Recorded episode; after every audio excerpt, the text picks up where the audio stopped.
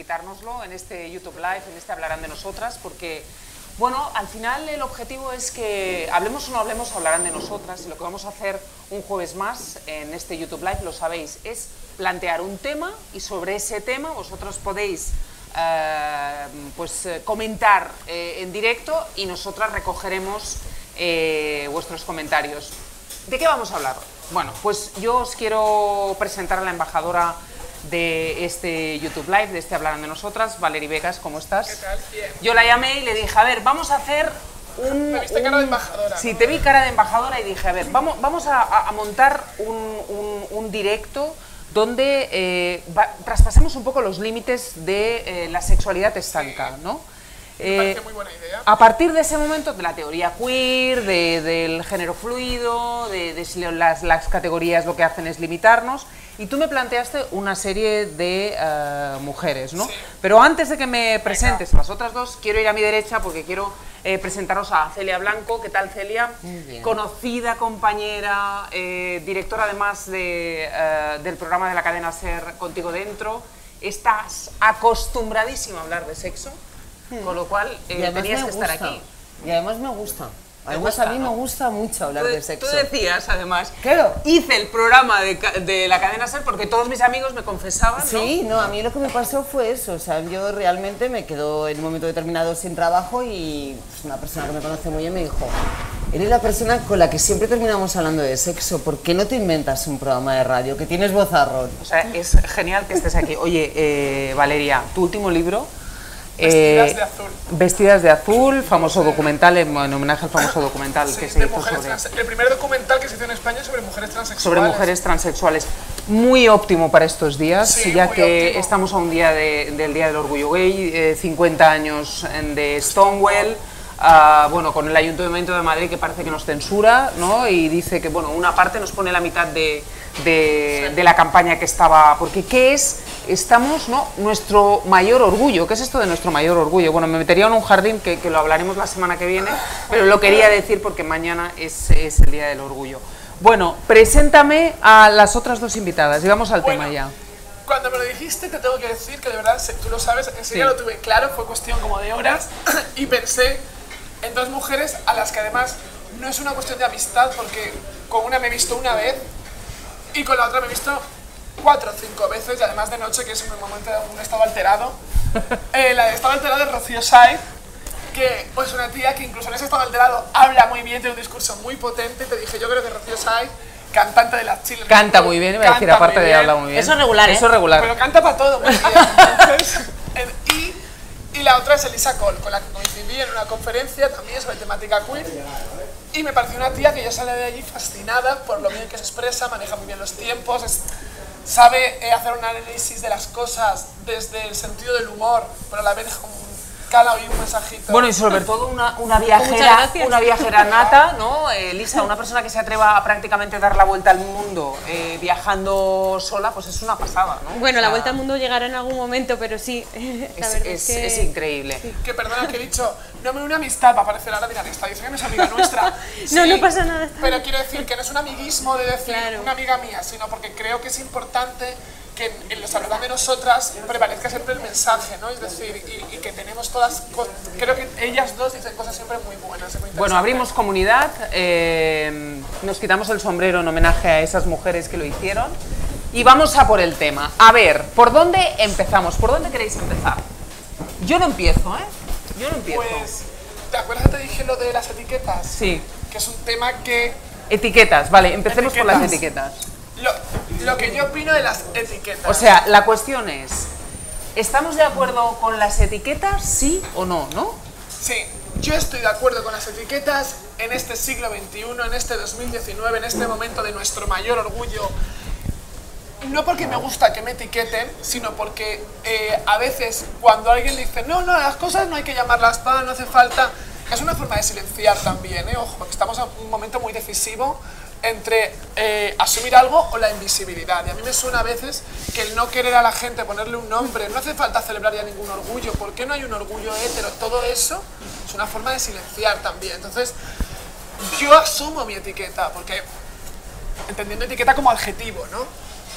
Mm, lo que acaba ocurriendo si tú no usas bien la etiqueta es que genera en que, por ejemplo, durante muchos años a una persona hermafrodita, a una persona intersexual se llamaba hermafrodita y transexual era travesti en la jerga popular. Y travesti tiene una definición en el diccionario y no encaja con transexual, son definiciones distintas. Creo que no es momento de quitarnos la etiqueta porque la gente no está tan bien informada. A ver si hoy salen aquí más informadas. Dale.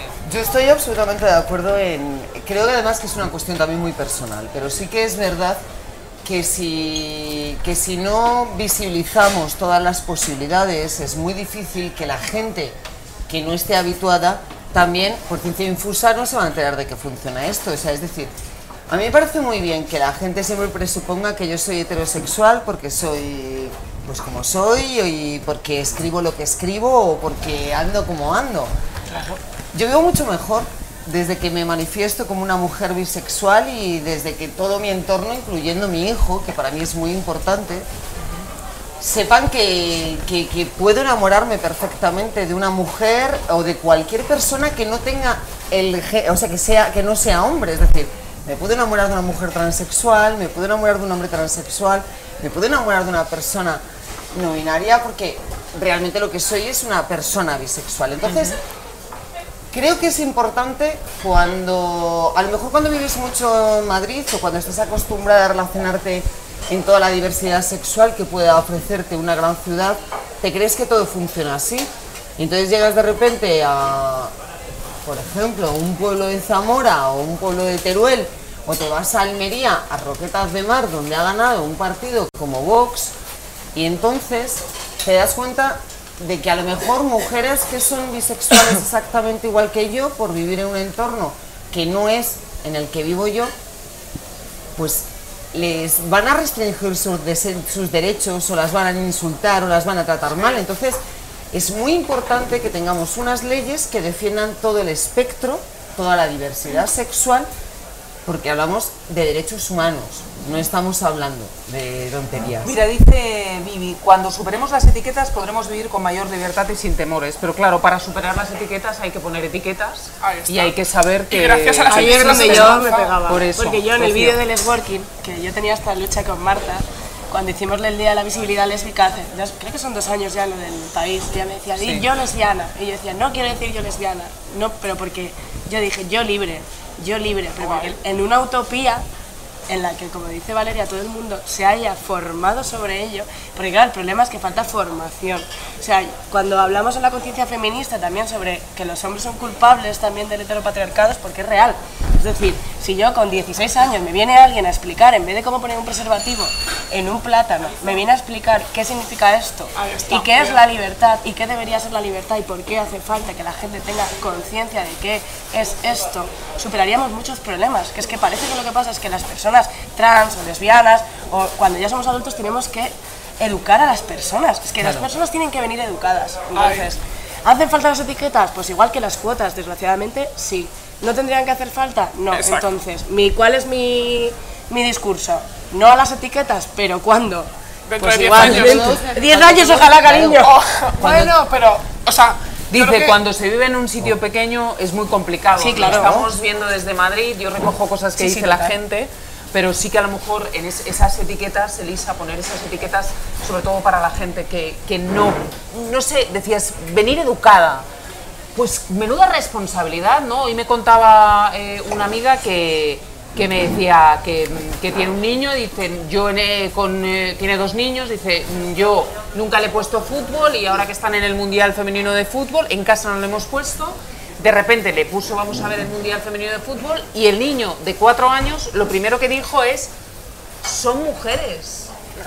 Bueno, no sé si habéis visto el y le dijo, sí, sí, entonces, futbolista, no se puede venir educado de casa, es que hay, o sea, no o sea, hay, que- hay, hay, hay otros inputs. Claro, ahí entra lo que, lo que decíais de que, que en, este- en el mundo en el que vivimos, en los tiempos en los que vivimos, las etiquetas son necesarias no solamente porque, eh, porque sean etiquetas, sino porque van vinculadas a unas violencias, son unas violencias estructurales. Es decir, eh, la etiqueta bisexual no es simplemente mm, como yo decido etiquetarme, sino que va vinculada a unas violencias específicas que son diferentes de las que viven las lesbianas, los gays, las personas trans, etcétera, ¿no? Entonces, es importante la etiqueta por, por todo lo que lleva detrás, ¿no? Por nombrar la violencia a la que está sujeta, que es contra lo que estamos intentando luchar. María Jesús Gualde dice, las etiquetas si te las pones tú bien, pero cuando te las ponen no.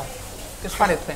No, pero, pero es que si la Claro. cuestión, la cuestión es que a una lesbiana no le molesta que le digan lesbiana. No es un Depende insulto. cómo te lo digan. Depende cómo te lo digan. Pero hay que entender que es lo que se está rompiendo ahora, que lesbiana no es un insulto, transexual no es un insulto y maricón no debería ser un insulto. Si tú coges la palabra y la desestructuras y la utilizas, estás rompiendo ese contexto. El problema es Pero para eso que hay te la que- adjudiquen cuando no Vale, corresponde. pero para eso me la tengo que poner yo. O sea, para eso tengo que coger la etiqueta y hacer la mía. Es Claro. decir, eh, a mí, el otro día, alguien con una cultura, o sea, alguien bastante con cultura, es decir, una- un hombre más o menos Respetado. de mi edad, Sí. en un momento determinado de la conversación, como yo siempre termino hablando de sexo, porque voy tiendo a ello, yo dije con mucha naturalidad que yo era bisexual. Yo estaba en un entorno a priori muy de, o sea, es- era un entorno absolutamente deportista. Era, yo estaba rodeada de deportistas. Deportistas donde además lo primero que dije es a ver qué día empiezan a salir del armario los del primer equipo. Porque, ¿Por qué?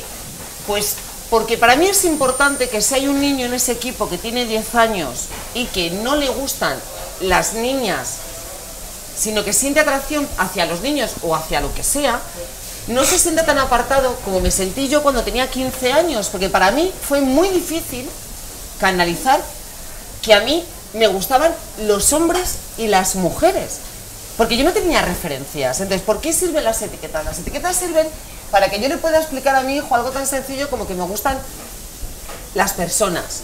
Y que a mi hijo no le extrañe cuando yo, por cualquier motivo, pueda dejar de estar con su padre, que oye, todo se andará. Yo nunca estoy negada a que esta relación vaya a durar toda la vida. Durará mientras tenga que durar. Pero yo lo que quiero es que si yo llego con una rubia, con unas tetas así, porque es mi novia, y mi hijo no le tenga que decir, no cariño, es que nunca te lo había dicho, pero a mí me siento atraída por las mujeres y me enamoro de ellas y tengo relaciones con ellas. ¿Me Pero es entiendes? que tú casi tiras a la pansexualidad. Sí.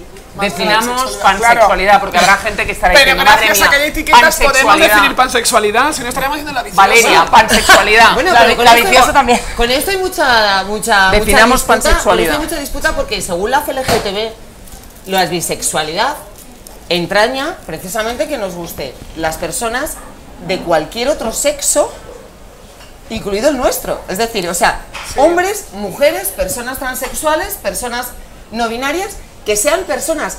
Las, hay gente, hay pansexuales que dicen que necesitan tener esa etiqueta, yo me siento identificada con mi sexualidad porque la CLGTB me describe así. No me dice que me tengan que gustar solamente los hombres y las mujeres. También tengo una cosa. Yo, por ejemplo, solamente me he enamorado hasta ahora de, de hombres. Pero, que, pero también tengo una cosa. He tenido que permitirme a mí misma poder enamorarme de mujeres.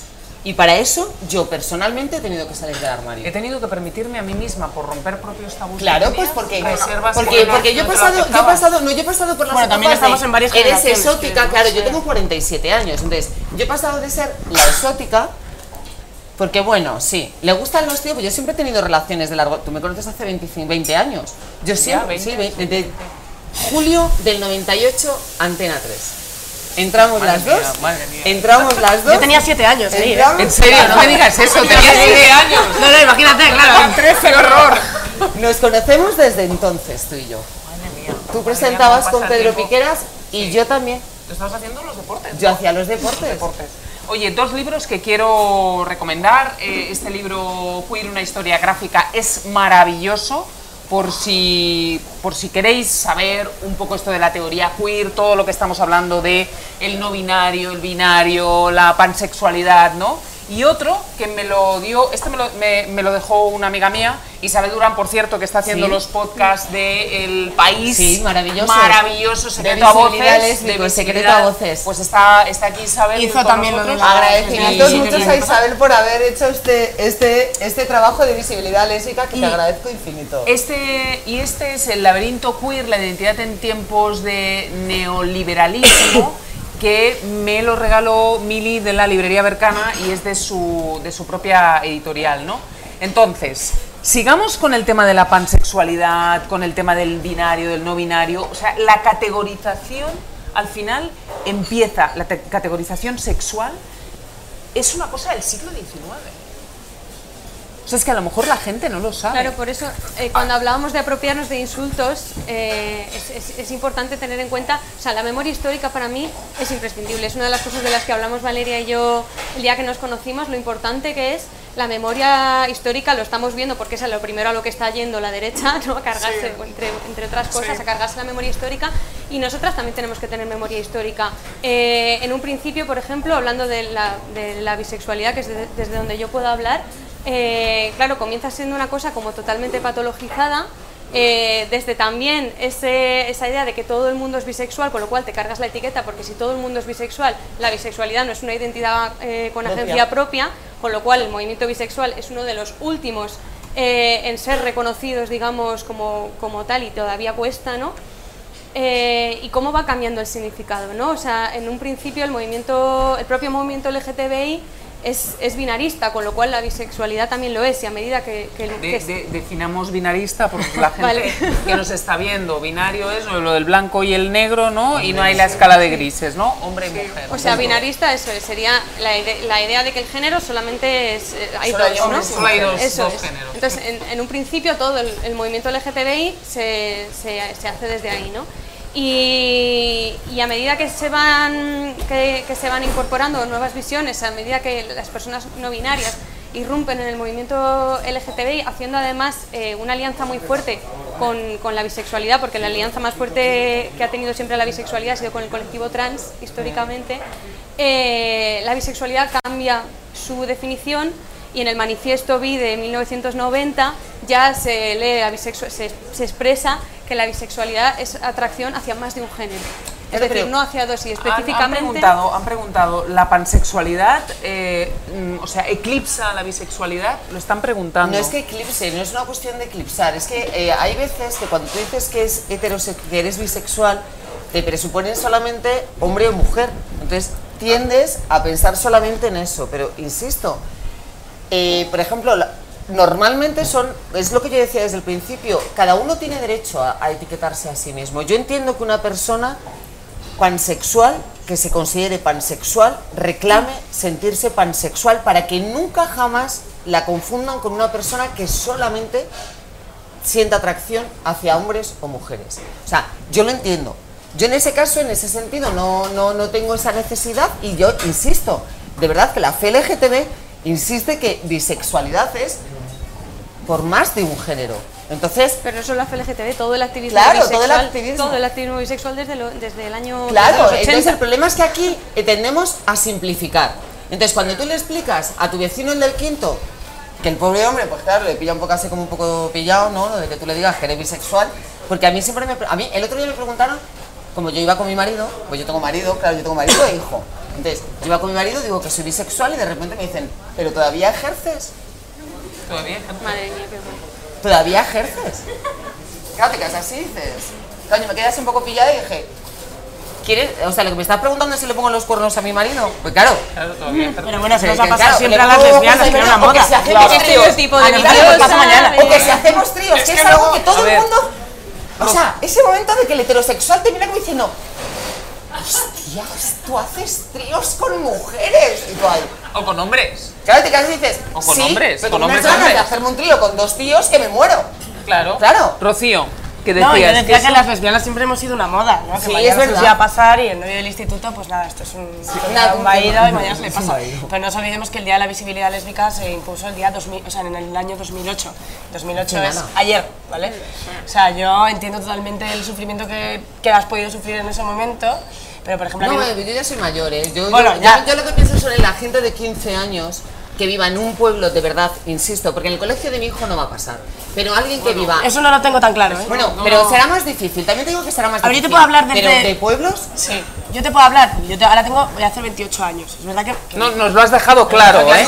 Hemos 20 hecho años. las cuentas, Sí, que he hecho creo- las cuentas. No lo hago para Ya, ya, no, humillaros, es- ya no es mi amiga. No, ni la mía tampoco. No lo hago para humillaros, sí, ¿vale? ya, Lo hago para dejar claro que es que yo siempre hablaba con las chicas también de que siempre hablamos desde una mentalidad desde el sufrir, pero es que yo os juro que el cambio que se ha dado en el open mind en general de, las, de las generaciones que vienen por detrás ha sido muy grande y muy amplio. O sea, yo te puedo decir que eh, a menudo pincho y soy DJ, no sé qué. Yo te puedo decir que en el Cuenca Club, que es una discoteca de chavales de 18 años, todos, bueno, todos, no voy a decir ojalá todos, pero todos, todos se identifican como no binarios, como gender fluid. Es una pasada, o sea, los chavales y las chavalas que vienen... Los chavales jóvenes. Sí, sí. Es verdad. Pero es ¿eh? que es una pasada. Yo flipé cuando me puse a pinchar. Pero os voy a decir una cosa. El otro día, por ejemplo, me preguntó un periodista, con todos mis respetos a vuestra producción, eh, ¿qué opinaba sobre que la gente que hacía, de- que las mujeres que hacían deporte todas eran lesbianas?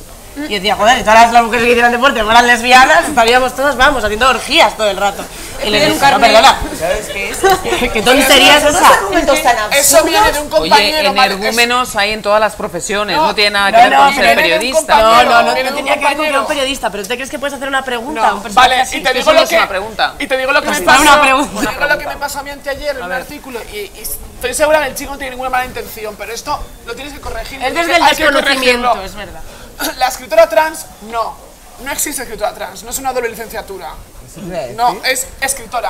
Porque ¿cuál es lo inverso a escritora trans? Claro. ¿Tú dices escritora cis? Claro, no, No, cariño, la palabra normal. Hablemos, claro, Esa es- palabra. Exacto, yo soy lo contrario normal, entonces, entonces fue como, no, yo soy escritora Pero ¿lo solamente. cómo tenemos un poco y de luego lío? dentro hablamos de poco de lío, transexualidad. Pero que porque de no vienen enseñados. O sea, Entonces, enseñados. Claro, pero, pero, pero todavía, tienes que de saber. verdad, yo tengo, de verdad, os lo juro, Dice, no hay, no hay nada más queer, perdona, ¿eh? Que la naturaleza. Eso es así, yo soy bióloga. Hoy, hoy he leído un artículo Bueno, mi hermana sobre eh, la- la- el, el mundo animal, que era alucinante. O sea, cuando alguien te dice vais a antinatura y todas esas cosas que siguen diciendo, ¿no? O sea, a- realmente vete, vete a analizar, o sea, todo lo que son los insectos, el 85% de los insectos tienen relaciones homosexuales, por ejemplo. Y me hacía mucha gracia el artículo mm, que, que- que estaba en inglés, no me acuerdo mm, qué, medio lo he leído, que decía, o sea, que hay ahora mismo millones de insectos practicando el sexo homosexual, ¿no? A lo mejor le puede, me, me- me ha parecido Qué como- maravilla. me ha parecido como... ¡Viva los insectos!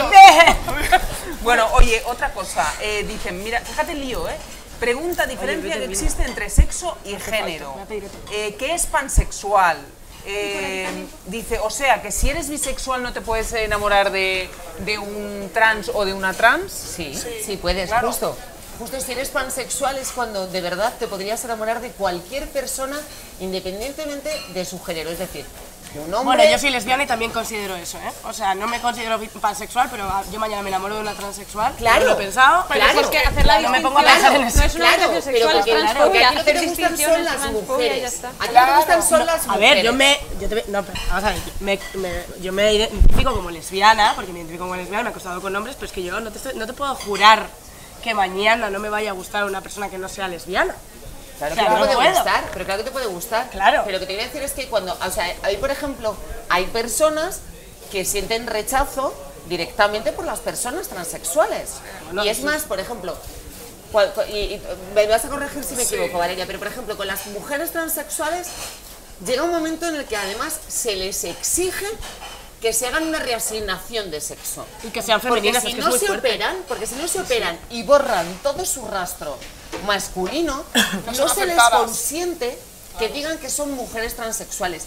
Y eso lo estamos viendo, no solamente lo estamos viendo a diario, que en las redes sociales es No, y también dentro del feminismo, que es que es muy fuerte. abrumador, pero es que Dentro, dentro, del feminismo hay transfobia, Claro, yo tengo ahí no tiene nada que ver con lo Claro, tiene que que ver hace tiempo que no la escucho. Perdona. A No, ver, no. La tenemos ahí en la esquina. Yo que estoy como, ah, que nada, o sea, simplemente decir que eso, tiene, que eso es una cuestión de transfobia pura y dura, que Claro. tenemos, que está súper presente dentro Sí, del feminismo, lo estamos viendo. Mm, ¿Por qué? ¿Por qué? Porque, a ver, este tema me, me apetece Bueno, que nos contesta Bueno, igual es mejor, eh, tiene Bueno, más contesta tú. Valeria, No, no, no. Yo quiero por entrar vosotros al tema y luego yo puntualizo porque creo que ese tema me atañe. Pero. eh, eh, ¿Por qué, tía? porque. Con etiqueta y sin esta- etiqueta, ¿no? con Da etiqueta y igual. Sin etiqueta. Eh, empezando un poco por lo que decía Celia, eh, la transexualidad viene de ser algo eh, que ha pasado por ser delictivo, es decir, escándalo público, viene de estar. La transexualidad viene de ser algo que un hombre que se siente atraído de esa mujer tiene que renegar. Él está viendo una mujer porque está viendo una mujer, pero tiene que renegar porque le van a decir maricón, que es lo peor que le pueden decir. Y él no se está enamorando de su pa- del pasado de ella, se está enamorando del presente, pero aún así. Entonces, la transexualidad es el último vagón del tren en el que estamos las mujeres, el último vagón del tren.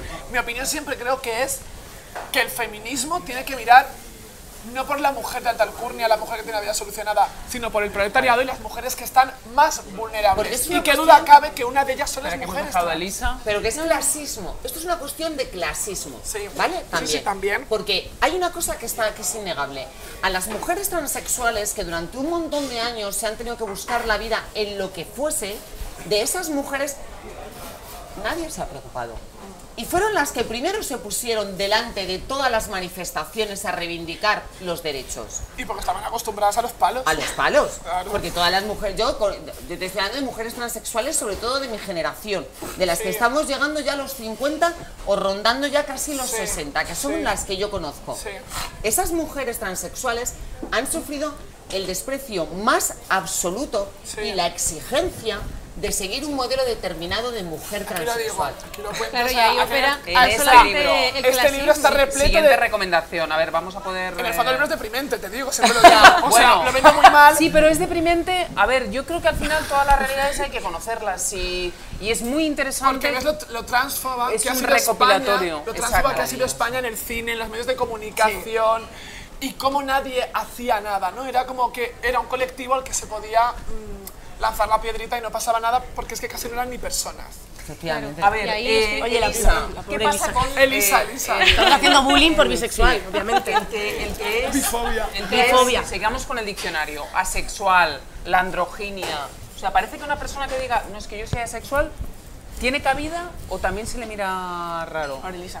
Bueno, yo, o sea, yo en realidad no debería hablar de esto porque yo no soy asexual, con lo cual, pero mm, bueno, sí que, o sea, tiene que ver con lo que hablábamos de las, de las violencias, ¿no? Eh, cualquier acercamiento a un colectivo asexual es, o sea, para mí, por ejemplo, ha sido como darme cuenta de la cantidad de violencia que se, que se vive por ser asexual, con lo cual eh, y, y y más la invisibilización dentro del colectivo LGTBIQ+, que, que ni siquiera pensamos que la sexualidad tiene cabida ahí, ¿no?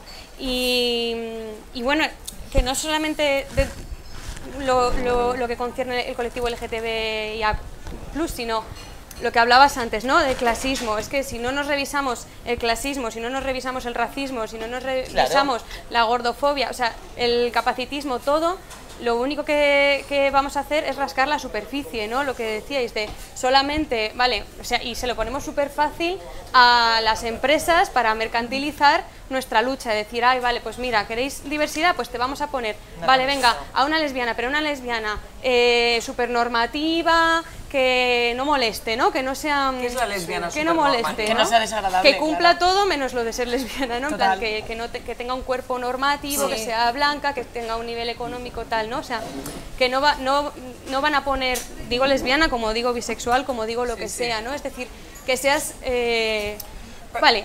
Que, Bueno, que no te no- puedas pasar normalizada, ¿no? desapercibida, Que que está- puedas No, pasar lo que nos decía nuestra abuela, que no se te note. Que no se te note. Claro. Y pasa con las mujeres trans, que no Hombre, se te note. claro. Entonces es una doble trampa. Me estás aceptando porque no se te nota. Esto habla del passing, de. Entonces no. Tiene más valor la persona que no pasa y que no aparenta ser esa mujer. Bueno, es que hace poco Clara Serra combativa- a mí me preguntó, oye, ¿por qué, ¿qué pasa? Clara Serra, bueno, se conoció, creo que Luisa ha conocido a Clara Serra, me dijo, oye, tía, no encuentro lesbianas visibles para liderar el movimiento de Más Madrid, que no sea Marta Higueras, que, que no cumplan los requisitos que la sociedad entiende que tienes que cumplir como lesbiana, ¿sabes? Sí. Pues igual contigo, la verdad. Claro, no, no, con todo. Entonces es como decir, El 75% en el caso de las lesbianas no lo cuentan en el trabajo. Es Bueno, yo decir, entiendo ese miedo, ¿eh?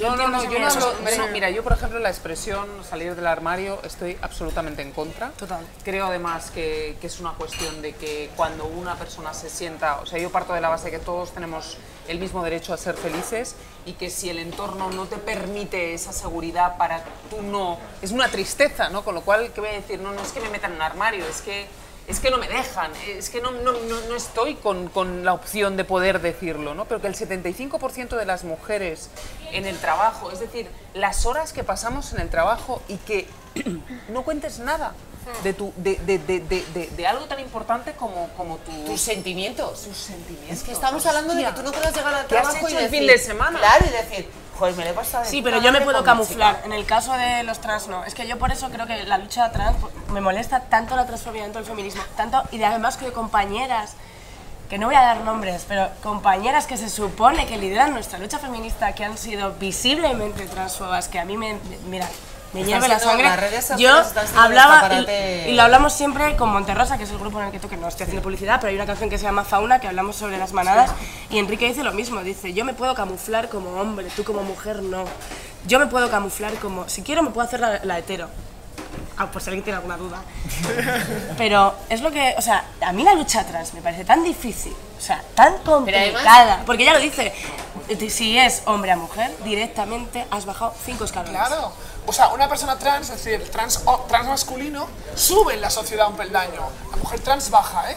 O sea, el hombre trans, y, ellos, y eso lo reconocen ellos, y es muy loable que lo reconozcan, porque es verídico Sí, y está ahí. Ellos van a Mercamadrid y tienen trabajo. Al día siguiente van descargando cajas. Una mujer trans se han pasado 40 años en el ostracismo absoluto. Por un DNI que no coincidía, o porque das mala imagen, o porque no pareces una mujer. Porque no entonces, parece En el trabajo más simple no les daban No trabajo. les daban. Al hombre, los hombres trans encuentran trabajo, encuentran pareja.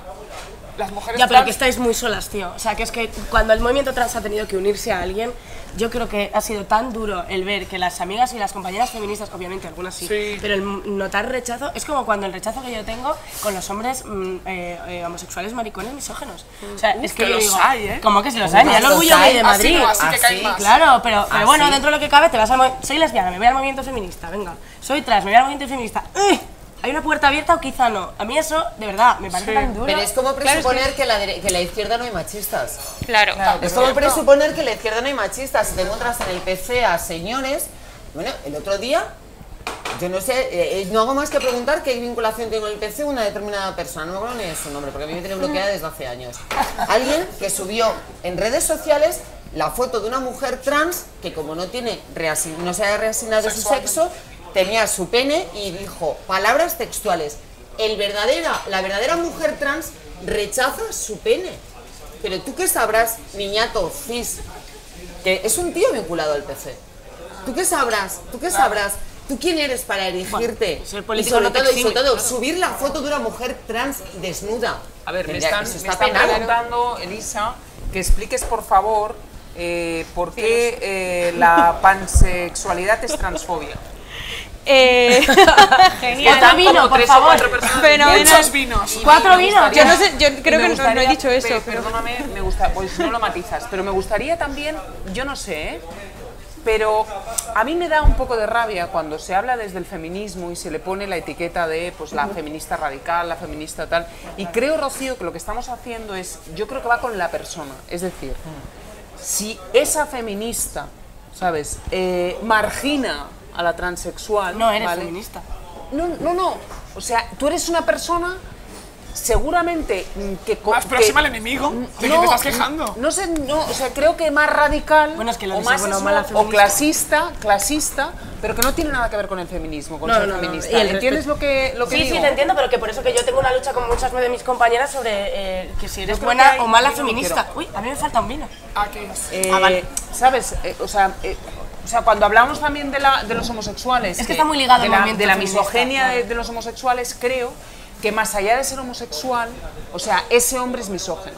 Que si hubiera sido heterosexual, si hubiera pasado sido, igual. le hubiera pasado lo mismo. Ya, pero estás O sea, que hablando está desde la de discriminación de un colectivo, debería ser más No, simpático. no, te- ¿sabes? no, pues o no. Claro, no, exacto. pero ¿por qué?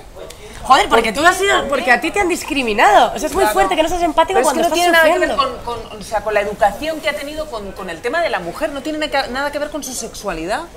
Es una cuestión al ¿Entendéis lo final que de debate Es que el, es Claro, privilegio, privilegio. es el privilegio. Y hombre, un privilegio, no, te quieres, no, te, no lo quieres soltar. Claro. Por mucho que sepas lo que es vivir una opresión, tú tienes un privilegio y no lo quieres soltar. A mí me cuesta un montón soltar mis privilegios, muchísimo. Y, yo creo que es una, es una cosa que jamás, o sea, que te vas a morir y vas a seguir ejerciéndolos, ¿no? Entonces, Y ahora sí, aclaremos lo de la pansexualidad y Anda, la quería darme que se han hecho un lío. Yo mío. lo quería ahí un poco. Dios mío. Por Pues, devolvértela, ¿eh? De que en el año 98 tenías tres años. ¿Sabes? Me ha dolido mucho. Ajá. Años. Ya, bueno, pero yo, te- yo tengo 47 ya. Tú eres más joven que yo. Que estáis estupendas, Sí, maricón. Eso, gracias. Ya lo Y lo sé. importante es llegar, que esa es otra cosa que Y tenemos. seguir, y seguir. Yo quiero seguir cumpliendo años, Eso ¿eh? te iba a decir. El caso es que seguimos discriminando a la bisexual, que no la dejamos hablar Es verdad, nada, es verdad. Se está Hablando, tomando el hablando. vino. He dicho, voy a que mí el que me queda. Dios mío. A ver, yo es que no soy tampoco ninguna autoridad para, para decidir qué qué- qué es qué, ¿no? O sea, vamos a ver. El- la pansexualidad aparece como desmarcándose de la bisexualidad por considerar que la bis- bisexualidad es binarista. Eh, cuando la pansexualidad se desmarca de la bisexualidad, la bisexualidad ya no es binarista, ya incluye Claro. todos los géneros, porque además el colectivo, como el que he dicho antes, eh, que ha ido siempre codo con codo con el colectivo bi es un colectivo trans. Es decir, además, la primera manifestación del orgullo la organizó una mujer bi, eh, que la, la- Brenda Howard, que la llaman la madre del orgullo. Mm, Marcia Johnson y Silvia Rivera, que fueron las que empezaron, las mujeres trans racializadas que empezaron a tirar ladrillos contra la policía en los disturbios de Stonewall, eran bisexuales también. Es decir, Elisa, ¿te puedo hacer una pregunta? ¿Dónde has aprendido todo esto? No, no, es real. ¿Te Eh, lo han pues- enseñado en el instituto? No, hombre, claro que no, por supuesto que no. Pero claro, es que no tiene que nada que ver. termine, que termine, Pero que es que es importante, pero no tiene nada que ver con la educación formal. Cuando decimos, jo, qué fuerte que una persona que ha ido a la universidad. No, es que, es que tampoco podemos. mm, o sea, la educación formal, el que una persona tenga carrera, un máster, no sé qué, no quiere decir que esté más deconstruido. Al revés, yo creo que a mí me cuesta mucho más. Yo he trabajado mucho con adolescentes. Me cuesta mucho más llegar a una persona que ha estudiado tanto, que se cree que tiene la verdad absoluta, que a un chaval de 15 años que le explicas y te dice, ah, pues Qué guay. ¿Sabes? Claro, o sea, que tenemos un clasismo también interiorizado Claro. y un elitismo que no puede ser, entonces no podemos dar por sentado eso.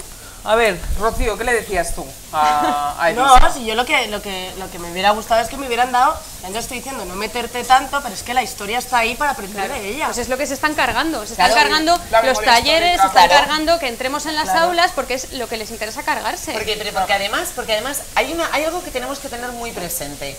Cuando controlan tu vida sexual, controlan toda tu vida. ya lo dice Ana de Miguel. Claro, pero es que es así, es que controlan toda tu vida.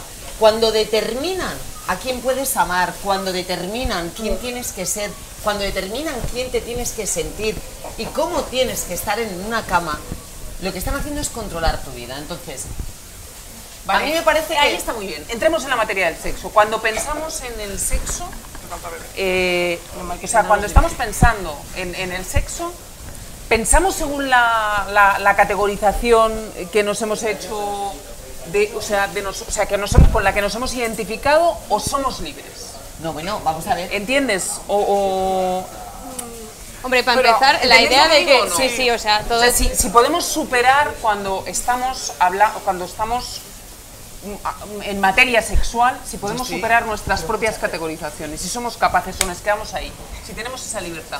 Yo creo que, o sea, todo se- lo, que, lo que has dicho tú antes es que partimos del coitocentrismo, para empezar. Para empezar, distinguimos a Qué bien cuando- habla Elisa, hay que ver, ¿eh? hay que ver, nos ha traído la vida. que solo lo vale el coito, que solo para follar solo vale eh, el coito, ¿no? O sea, como para que se entienda. Eh, Yo estoy aprendiendo incluso- muchísimo, coitocentrismo. Es chochocentrismo que decían las Vistex. Tal cual. Coitocentrismo. O sea, que se distinga entre. ¿Pero has follado o solo preliminares? Perdona, ¿qué prelim pre, qué? Exacto. ¿Pre Son qué? preliminares. ¿Pre qué? Qué, rabia Los es. preliminares no lo puedo soportar. Bueno, es que las bolleras, según Claro, ciertas entonces personas, nunca- no, hemos- no follamos nunca. Claro, ah, no claro. nunca. Nunca, nunca la vida. sexo, ¿verdad? Así estamos Claro, de histéricas. Claro. ¿Pre qué? Creo que, ¿Verdad? Creo que sois todas lesbianas. Creo que, creo que una de las, de las frases decías tú que, que el hecho de ser... La eh, fetichización, la- del sexo, sí, pues, sí. del sexo. ¿no? Todas esas burradas que dicen. Pero eso es porque somos mujeres, te quiero decir. Ya. Se cosifica a la mujer trans y se fetichiza a la mujer lesbiana. Es así. Pero bueno, también la en el No, homosexual. no, no, vi. no, Sandra, no es No, así. claro, porque, porque- El, homo- porque el siempre homosexual, el homosexual se supone que folla porque hay penetración. Claro. Como hay penetración. Y no luego aparte, este juego de la fantasía, que, No está, creo, que- ¿eh? que ha sido una cosa, ahora ya se están callando porque se les ha visto el plumero, pero durante años ha sido como, no, no, a mí dos lesbianas no me molestan, pero dos tíos sí, eso no lo habéis eso, por Sí, favor. es verdad, eso es ahora se verdad. están callando. Todo lo que ataque la la masculinidad, manta. Sí, porque eh, atacar la masculinidad, o sea, a ver, a ver, Entonces- dinamitar la masculinidad es, es, es muy difícil. Mira, yo recuerdo un caso que para a nosotros en Contigo Dentro nos llamó mucho la atención. Yo me siento súper orgullosa de haber conseguido aquel testimonio. Alexia del Rey, que ese es su nick en Twitter, es una, es una mujer eh, inventada, ¿vale? Porque realmente es un hombre que es heterosexual, pero que le encanta travestirse. Entonces se convierte en una verdadera mujer y tiene que llevar su travestismo absolutamente en el, en el mayor de los silencios, porque él, de- por lo que a mí me explicó, debe vivir, no lo sé, ¿eh? yo te digo Teruel, pero a lo mejor el pobre señor vive en Palencia o vive en Cádiz, ¿me entiendes? Pero vive en una capital de provincia donde además es conocido Y esto ni se lo imagina. O sea, pero lo peor de todo es que él sufre porque lo que más le gustaría es ser Alexia del Rey y tener sexo con su mujer, que es a la que desea profundamente. Entonces, a mí este señor me deconstruyó toda mi masculinidad. Porque claro, es, él lo que me venía a decir es, ¿por qué yo no puedo ser tan femenina como me quiero sentir para querer a mi mujer, que es a la mujer a la que yo más quiero? Pero hay una cuestión que la base es que llevamos desinformación durante, durante toda la historia, voy a decir décadas, no coño, desde antes de Cristo, que es confundir identidad con orientación. Claro. Y lo que le pasa a esta persona que tú dices es, claro que puedes, no, pero es que Pero él sí, la mujer que es- no, transexual eso- lesbiana existe. Hombre, claro, que es- pero que soy Satán. La, la- Bueno, el es que transexual homosexual es Satán. Eso ya es el revicio, claro, pues como se ha cambiado la mujer, es No, no, verdad, eso se ha cambiado la mujer para que- es mujeres. verdad, y es, es como, verdad, no, ¿eh? la identidad, a mí no me ocurre, tío, decir, yo soy una mujer transexual, heterosexual. Sí, pero que es, pero, estas son, más- pero son súper despreciadas. Claro, que es una mujer. Una mujer transexual porque su identidad no le correspondía. Entonces, mujer transexual ha arreglado su identidad, lo cual no quita que su condición pueda enamorarse de un hombre o de una mujer o ser bisexual. Pero eso ya se ve como raro porque si tú tienes que ser mujer, la sociedad te dice que tienen que gustarte los hombres. ¿Qué es lo que debe tener? Menos mal que a ti no te pasa, cariño. Menos mal que. menos- no. con el tema de las categorías. Yo me quedo en vicio 1, no llego al Dice 2. una No tía, llego al 2. Tú llegas casi al limbo, al Al cielo no. limbo. Insisto el tema de las categorías porque decía Kingsley que las categorías son una invención, son una invención y que nos limitan. Es verdad que en esta sociedad donde ya está categorizado, eh, que, que sobre todo impera el binarismo, ¿no? es importante que salgan a la luz otro tipo de categorías. Pero aquellas personas que ya se sienten ciertamente eh, liberadas, insisto, ¿somos capaces de sorprendernos o estamos esclavizadas en la propia categoría que nos hemos marcado? Es decir,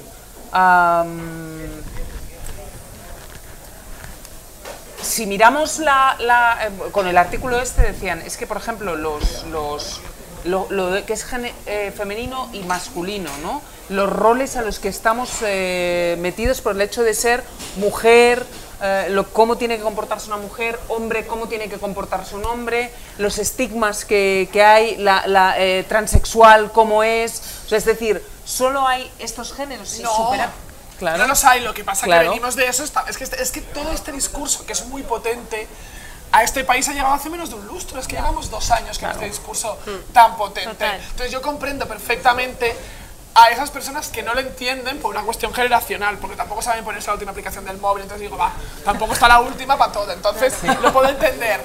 Pero eh, todo esto dentro de un tiempo, cuando ella ya no sea tan joven, ento- eh, eh, o, o Elisa, que Sobre todo cuando ella no sea tan joven, que no sea todo tan esto joven. Me saca un año, estará, mucho más Ah, tiene 29 esta perra. Claro, no, yo, no, yo tengo 27. Ah, Yo entonces tengo somos de la 32. misma edad, lo que pasa es que yo soy visible. ¡Que la queden! ¡Quemar a la! Entonces, eh, todo eso, es decir, lo que estamos viviendo ahora de eh, transgénero, que luego si quieres entramos, género fluido, viene a raíz de la transexualidad también. Antes la transexualidad era algo aparte, que no era ni hombre ni mujer, era transexual, cuando no encaja. O sea, entraría- socialmente entraría dentro de un binarismo, que es lo que te exige. De ahí viene luego el discurso de que para que te acepten tiene que haber una resignación sexual, pero bueno, todo esto es una cosa inculcada por esa sociedad imperante que nos ha mandado Entremos en el tema de transgénero, vamos a ir un paso más allá. Eh, porque es que a mí me parece que, que es el futuro.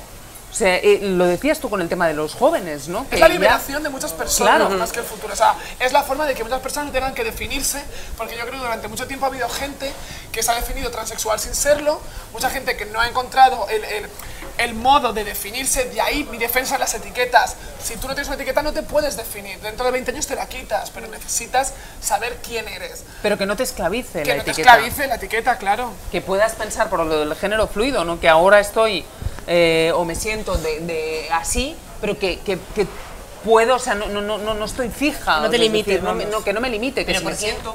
¿por qué no te va a gustar hoy? Puede ser toda la vida, pero porque, saber claro, que- pero, pero, pero, pero sobre todo, pero, pero era, cuando yo he dicho antes, yo antes no me permitía enamorarme de una mujer. Yo hasta ahora, hasta hace exacta, pues escasamente cinco o seis años, yo no me permitía enamorarme de una mujer. Yo sabía que podía tener relaciones sexuales con mujeres porque ya había tenido relaciones sexuales con mujeres. Yo sabía que podía excitarme con ellas, que podía quedarme prendada con ellas, que las veía y decía, Y me quedaba exactamente con la misma cara de Lela que me quedo cuando me gusta un tío. Pero cuando tú empiezas a darte cuenta de que, de que, de que, de que, de que puedes sentir una relación, que te puedes permitir el lujo de decir, pero ¿por qué no me va a gustar esta mujer? ¿Por qué no me voy a enamorar de ella? Es, es, es un paso más. Y eso para mí es necesario. Yo lo he tenido que hacer etiquetándome. Claro, Y pero diciendo ahí quién soy. Entra como, su- es, es muy importante, por ejemplo, ahí hacer la distinción entre que tú te deconstruyas y que, y que no veas géneros, ¿no? O sea, Claro. es decir, tú, por mucho que tú te deconstruyas, tú sigues viendo géneros, ¿no? O sea, sigues es- viviendo en un mundo Sí.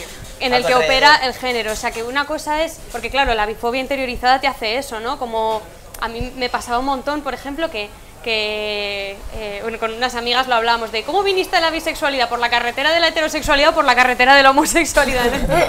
Eh, es una cosa bastante divertida, ¿no? Entonces yo vine por la carretera de la heterosexualidad eh, creyendo que yo era heterosexual, porque como está la idea esta de que en el fondo, sobre todo las tías, porque es, porque es más erotizable, ¿no? Todas las tías en el fondo tenemos un poquito de bisexualidad, pues si a ti te atrae una mujer, por ejemplo, que es lo que me, me pasaba a mí, tampoco lo exploraba mucho más porque lo normalizaba y no lo identificaba como lo que era. Entonces es como un que no sabes muy bien lo que es, pero es como, ay, quita, ¿no? Y no te permites como explorarlo. Ahora, Bueno, y en mi, época Eso- decían, en mi época decían que las mujeres no follábamos. Bueno, que todavía lo dicen, ¿no? Claro, que eso es... que las mujeres no follábamos. O sea, yo en mi época decía, bueno, como entre mujeres no follan, claro que ya cuando después llegas a una edad determinada y te das cuenta de lo bonito que es, dices, por favor, si esto Claro. no follar, que venga Dios y lo vea. Pero hay que tener mucho cuidado para que ese discurso no se convierta en no, no, yo solo veo personas, yo no veo géneros. No, claro que ves géneros. O sea, el decir no, todos somos es diluir al final, el diluir las etiquetas, yo pienso ¿eh? que lo que hace es arrancarnos la identidad y la identidad es súper importante.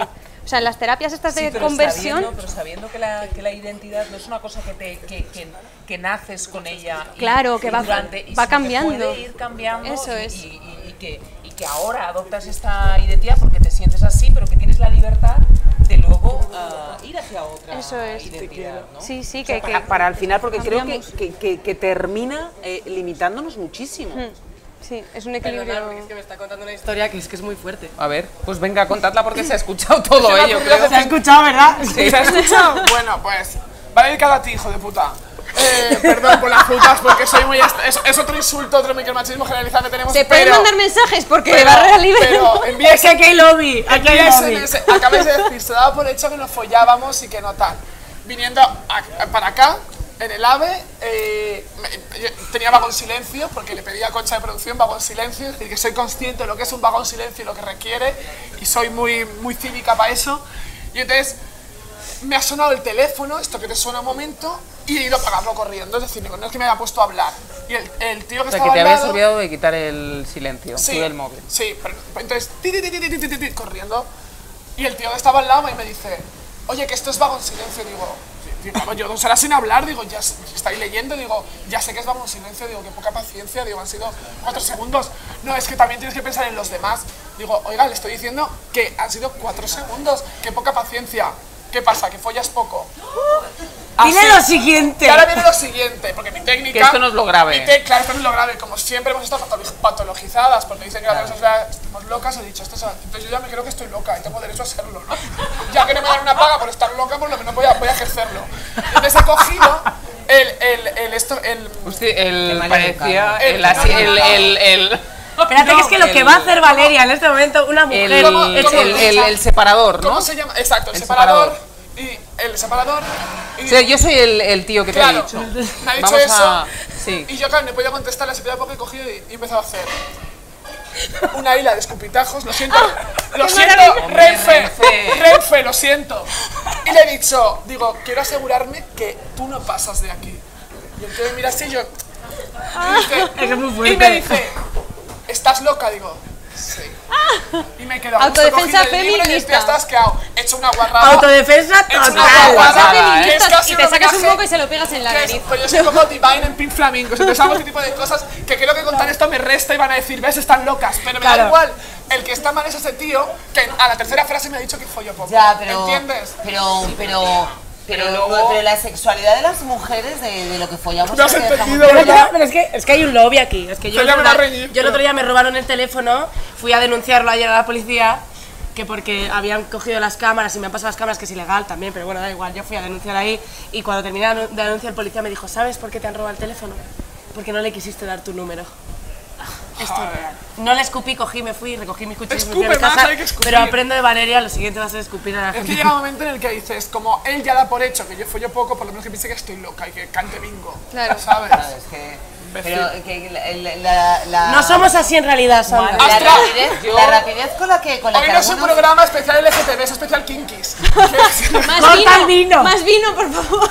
No, pero la capacidad, la, la rapidez con la que muchos hombres determinan eh, y, entran, y entran a valorar lo que follamos mucho poco las mujeres me abruma, porque cuando follamos mucho nos insultan, cuando follamos poco nos, Nos desprecian. insultan. Entonces, el caso es que siempre, hagamos lo que hagamos, nunca vamos a estar en los parámetros de los tíos, menos, sobre todo, muchísimo menos cuando follamos lo que queremos follar nosotras, que es algo que no soportamos. Y si no vamos arregladas, mm, a defesio. Si no Claro. arreglada, un putón. Y yo ya hace años que decir, yo no voy a justificarme de cómo Nada. me he visto cuando quiero, porque si yo tengo una, hay un porqué, es decir, si yo he salido Pero sin existe maquillaje, esa presión. pero, tienes existe que esa presión superar en esa la presión. mujer. En la mujer, claro, en la mujer. mujer, en la mujer. Pero es Hombre, que ya y en la yo propia a entrevistas mujer, de trabajo he pensado, joder, ¿qué me pongo para no parecer tan lesbiana?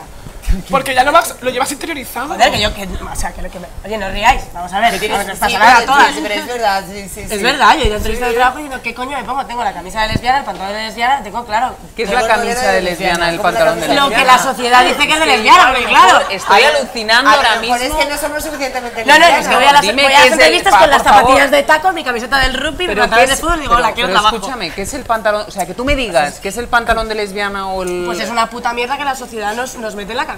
Pues ¿qué es? Pero de- dime, que dime qué es, dime qué es la camisa de Se lesbiana y el más- pantalón una de prenda que se lesbiana. considera Porque masculina. no tengo ni Claro, idea, Rocío, una prenda, di- dímelo. una prenda que se considera masculina que llevamos las lesbianas. O sea, el estereotipo, ¿no? ¿Realmente estereotipo, to- claro. todavía estamos así? Que sí, todavía estamos así. Vale. Por favor, a ti no te han preguntado. Bueno, ¿Y de a quién? mí me han preguntado quién es el hombre en la relación. Digo, cariño, vamos a ver.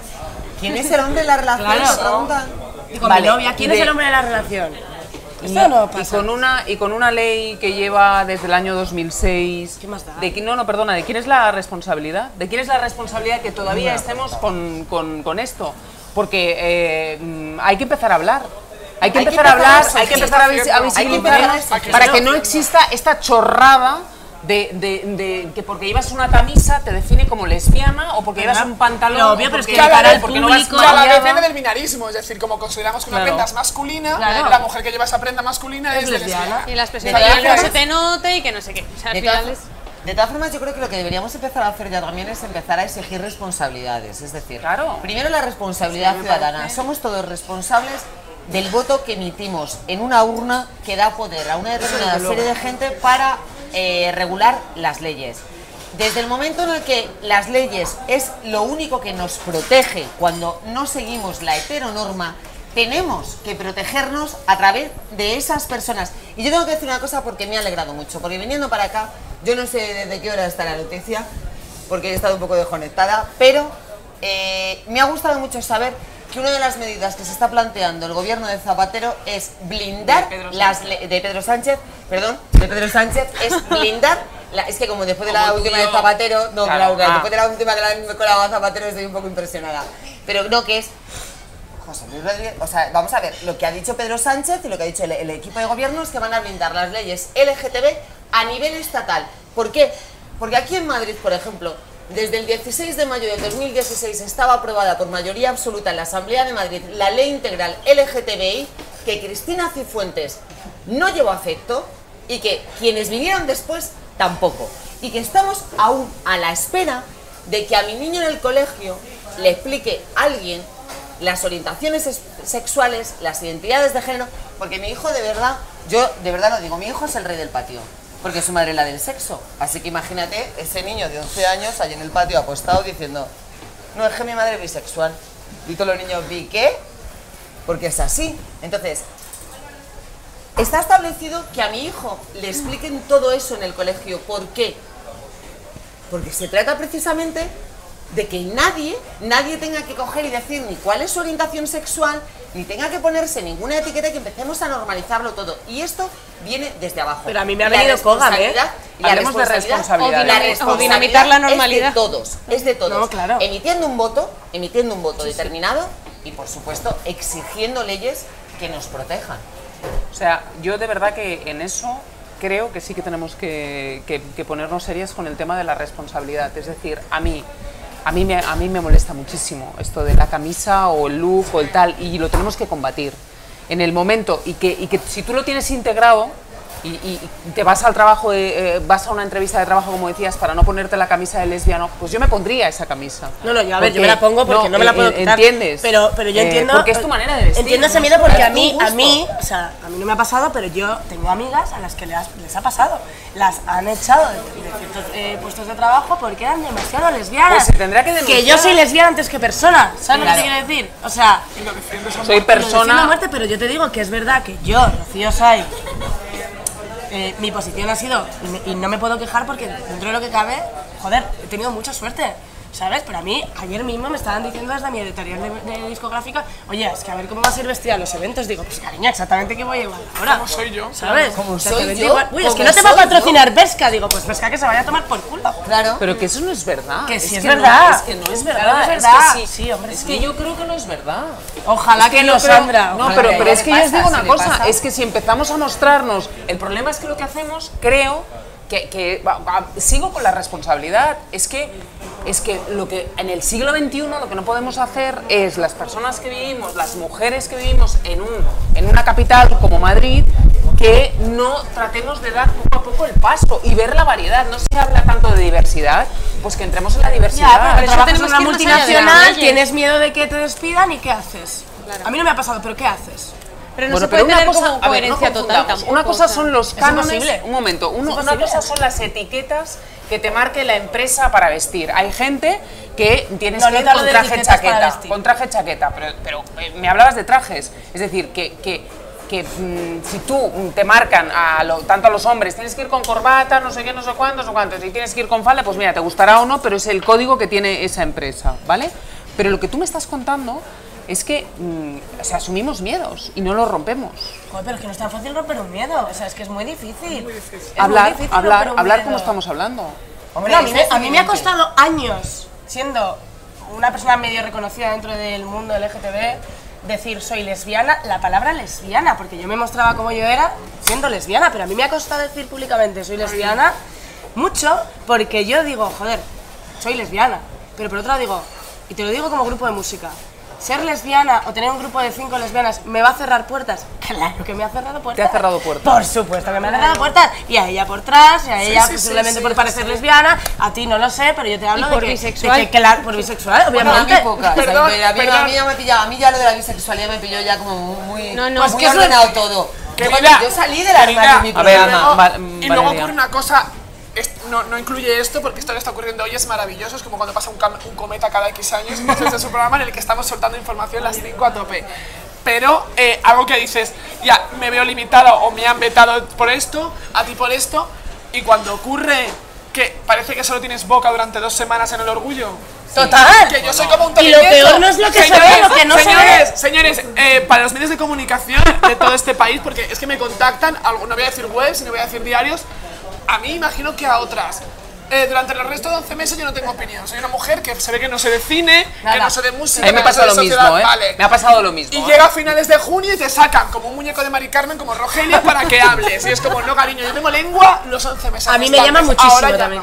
No. La lesbiana de España. Pero bueno, lo que te quiero decir con esto es que se puede combatir lo que se ve, sí. Si a ti alguien, tu jefe te dice, si llevas demasiado lesbiana, tú le puedes decir, vete a tomar por culo. Pero cuando no lo sabes... No, pero es que no se Pero tiene espera, que decir, espera, vete yo a no tomar sé- por culo. Yo espera. creo que hay que argumentarlo, hay que... Es que solo pero lo que no, te digo mí es no. lo que ves, no pero se yo no sé cuando no me han llamado por ser un grupo de lesbianas. Claro. Cuando yo no lo veo, no me puedo defender. Igual que el machismo, no, el machismo imperante. Y cuando te ves, han llamado, no perdóname, perdóname. Rocío, y cuando te han llamado por ser un grupo de lesbianas, porque eso no lo cuentas. Claro que y lo también te ha pasado. claro que lo Bueno, pues cuéntalo Y- también.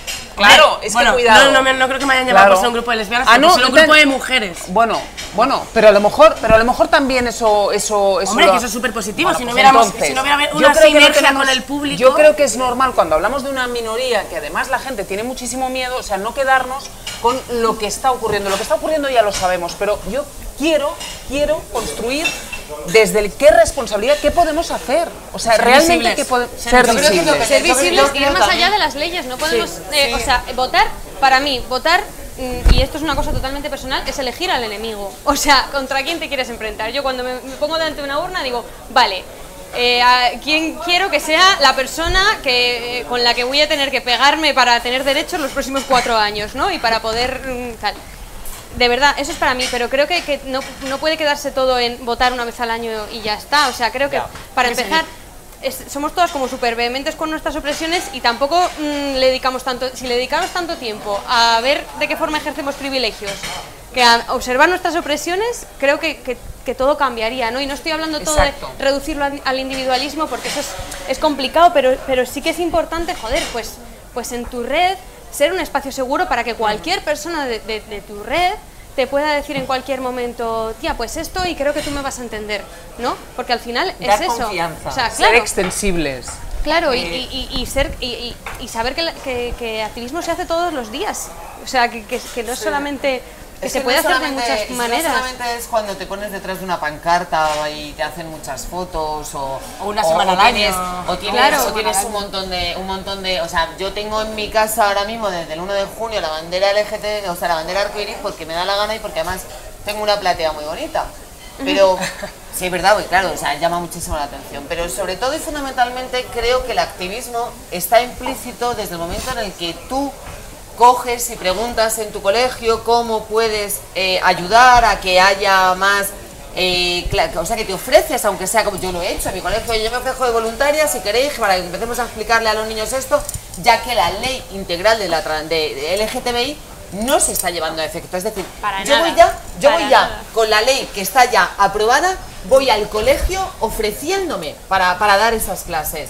Entonces, el activismo, como dice ella, es, en el día a día y es en algo tan sencillo y tan cotidiano como a mí esto me ha pasado, como estar en pleno centro de Madrid. Yo vivo en la Plaza Mayor, en pleno centro de Madrid.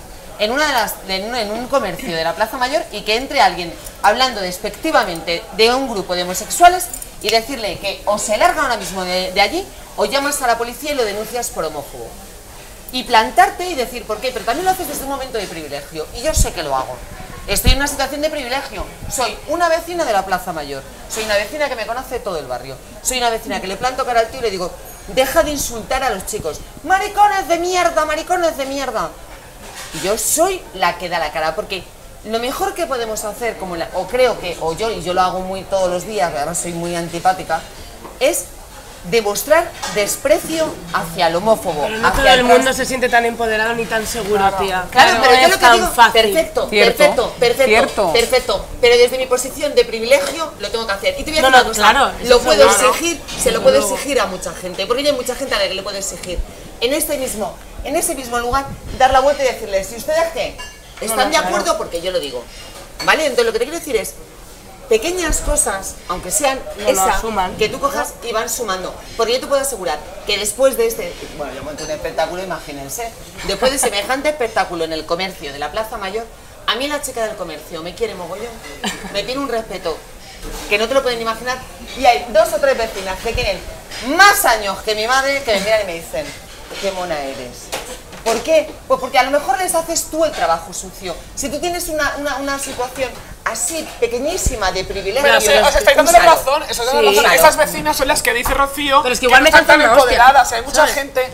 si lo- si el problema es que hay mucha gente que empatiza con lo que estamos Claro. diciendo y no tienen que ser ni lesbianas ni trans ni bisexuales, nos están escuchando mujeres heterocis perfectamente es y que- empatizan con nosotras. No vayamos aquí de que son nuestras enemigas. El problema es que no todo el mundo está empoderado para, para, para eso, pero a base de todo eso que estás diciendo, se- es un granito de arena que va sumando, va sumando.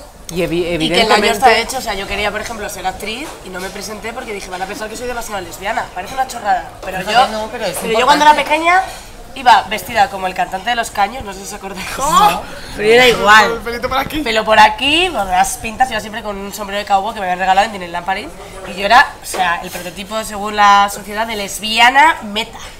Pero mí lo me ha costado mucho Rocío. aceptarme. Pero lo no, no le he llegado ni a intentar. Bueno, pero entonces te juzgaste tú antes No, de... no, claro, pero yo Pero por mucho que lo Perdóname, que lo perdóname, sí, perdóname, pero es que no estoy de acuerdo. Me estás Es que- culpando de- No, te estoy, no te estoy culpando porque no creo en la culpa, creo en la responsabilidad de Rocío, pero es que yo creo Bueno, que pero si mira tú lo que misma dijiste que te ha costado mucho, O sea, perdona, yo entré en Antena 3 y esta señora lo sabe, con un pelo cortísimo y a mí me llegaron a decir no vistas como una becaria y todo el mundo se planteaba mi sexualidad. Todo el y mundo, yo, todo todo, el el mundo. Todo, el mundo. Y tenía Y además 21 cada años. y además espera, y, en, y en- en 1998, cuando tú tenías 3 años, y te lo digo, y te lo digo porque no había ninguna presentadora de informativos lesbiana y yo lo fui. Entonces, por eso estás donde estás, no, no, Sandra, no por eso- donde por estoy, eso te estoy- ayudado no, te muchísimo. estoy diciendo que no te limites tú, que por el hecho de ser lesbiana puedes llegar a muchos sitios y aunque tengas una imagen que crea, puedes llegar a ser, pero tú eres la primera, eh, lo que te pasó a ti, como me pasó a mí, es que yo no me aceptaba. Claro. No expulsemos fuera. Primero te tienes que aceptar tú, porque una vez te aceptas, si luego el otro te dice y te insulta, eres una lesbiana. Claro, pero es muy duro. O, te o- o no vas a llegar, perdona, no o te no vas a llegar a ningún no te lado. Siendo lesbiana, no llegas, es que tú lo has Claro, pero te invertido. sientes muy solo, Sandra. Ese viaje es súper duro. Eso sí, tía. pero no me Entonces, digas ah, que no conseguiste eso. No, no, yo lo he lesbiana. conseguido, yo he tenido No suerte. lo has Te viste intentado, condicionada, te no. viste condicionada, no me lo vi has condicionada, pero luego mira dónde ha ido la vida, que está guay. Sí, ¿sabes? pero sí, sí, que no Pero te con esto estoy- quiero decir que a la gente que le está pasando esto, a, a los chavales que le están pasando Lo que le esto, tenemos que decir es que lo intenten, que no Claro, se planteen. que no- Pero que lo que se no se puede tampoco es culpar a la gente Claro. por estar dentro del armario. O sea, ¿por qué tú Claro. no te aceptas? ¿Qué es lo que hace que tú no te aceptes? Es, el, es, es, es la estructura que hay, es el ordenamiento que hay lo que hace que tú no te aceptes, ¿no? O sea, que es al final eso. O sea, Yo ¿por no qué tú culpo no a te nadie, aceptas? ¿eh? No es porque tú tengas algo, sino, claro, o sea, es, es, es, es muy difícil, es lo que tú Muy dices, difícil. es muy difícil salir del armario. Sí, pero, eh, a ver, a lo mejor no se me ha entendido bien. O sea, lo que quería decir es, tú no fuiste, o sea, no intentaste ser actriz porque seguramente no te aceptabas como lesbiana. No porque, y, y- y lo, y- y lo justificaste diciendo, no me van, no voy a llegar a ningún lado porque tengo una pinta de lesbiana. ¿Vale? Y es completamente Bueno, he comprensible, buscado una excusa Rocío. para no machacarme a mí misma por no Claro, haber hecho lo que quería claro, hacer, pero es que o lo claro. hago o me tiro por el balcón. Porque Bueno, a ver, sufrí no. mucho con esa decisión, que luego... Sufriste mucho hasta Sufrí- aceptarte, no con Claro. esa decisión.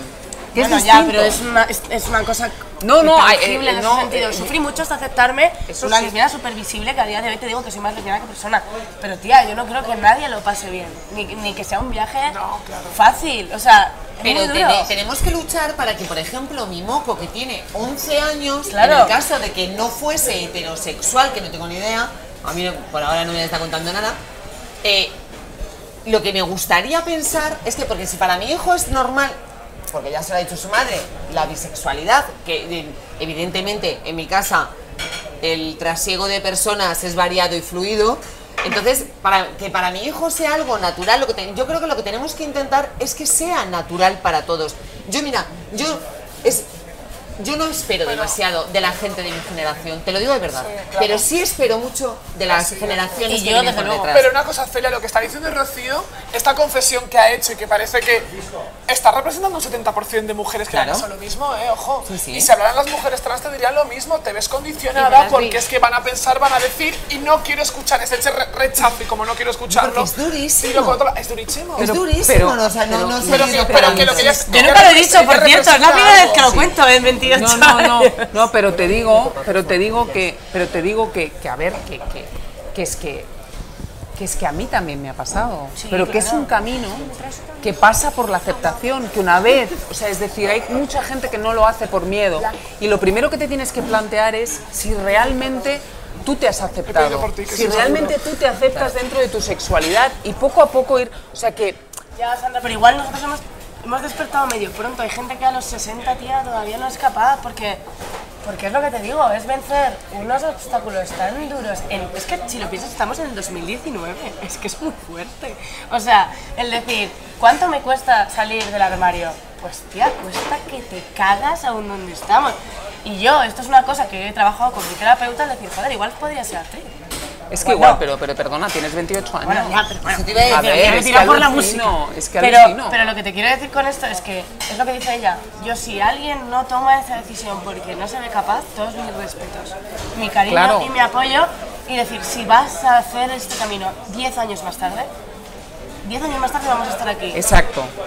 Por eso, pues estamos en la misma onda, pero que yo te quiero decir que, que lo que tú has hecho para gente como mi edad, y no te voy a echar flores, es súper importante. De hecho, a mí el otro día mi mamá Leticia No, a mí, a mí lo que he hecho, o sea, perdona, Bueno. a mí me sacó un periódico del armario, ¿eh? ¿Ah, sí? En una entrevista trampa, ¿eh? Bueno, pero podrías haber dicho que no, que no, es no, mentira. no, en una entrevista trampa, ¿cómo voy a ser mentira? Si ya, Claro. si ya se ha hecho público totalmente, es decir, no, o sea, el mérito, el mérito realmente son pequeños pasos.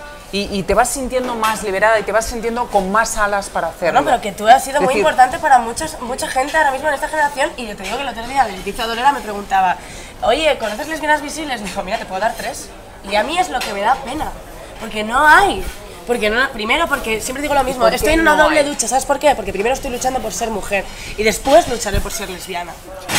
Que primero estoy no luchando me por ser convence, no me convence. Pues te digo o que sea, no me convence. Bueno, o sea, que tú debate. puedes luchar, tú debate, puedes hay luchar debate, hay debate por, por, por ser mujer y por ser lesbiana. O sea, eh, es que mm, no tiene que ser, porque si no nunca lucharás por ser lesbiana o por ser No, sí, mujer trans. O conjunta, sea, yo es que lucho. todavía no nos han- abierto la puerta O sea, ser no, pero es que, pero es que a lo mejor es que cuando yo estoy con el tema gota a gota, poquito a poquito, oye, abramos ya el grifo de una vez, ¿no? No, claro. Abramos ya el grifo. Entonces, yo, o sea, evidentemente que estoy aprendiendo simplemente de, de decir, pues, oye, qué ignorante. Me he leído el, el libro de Valeria y me considero una absoluta ignorante en el mundo de la transexualidad. Supero mis límites, supero mis, mis, mis, mm, mis limitaciones, eh, mis, mis propios eh, Barreras. tabús, barreras que tenía, ¿no? Pero, pero al final es el respeto, tía. Es que es, es que te respeten. O sea, que te respeten seas como seas. Que te respeten vayas como vayas. Siempre y cuando, si hay un código establecido, pues evidentemente hay que eh, respetar ese código si quieres entrar ahí.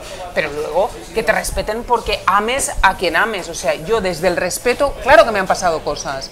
Claro que lo he pasado mal, pero llega un momento que te tienes que, encontrando tu fortaleza cada año, cada día, eh, conociendo a gente, eh, mm, no sé, haciendo extensible las redes sociales, lo que estamos haciendo hoy, claro. Claro que cuesta, claro que mm, esta semana parece que, que soy, vamos, y he dicho que no, he dicho un par de, solo he dicho a dos cosas y punto.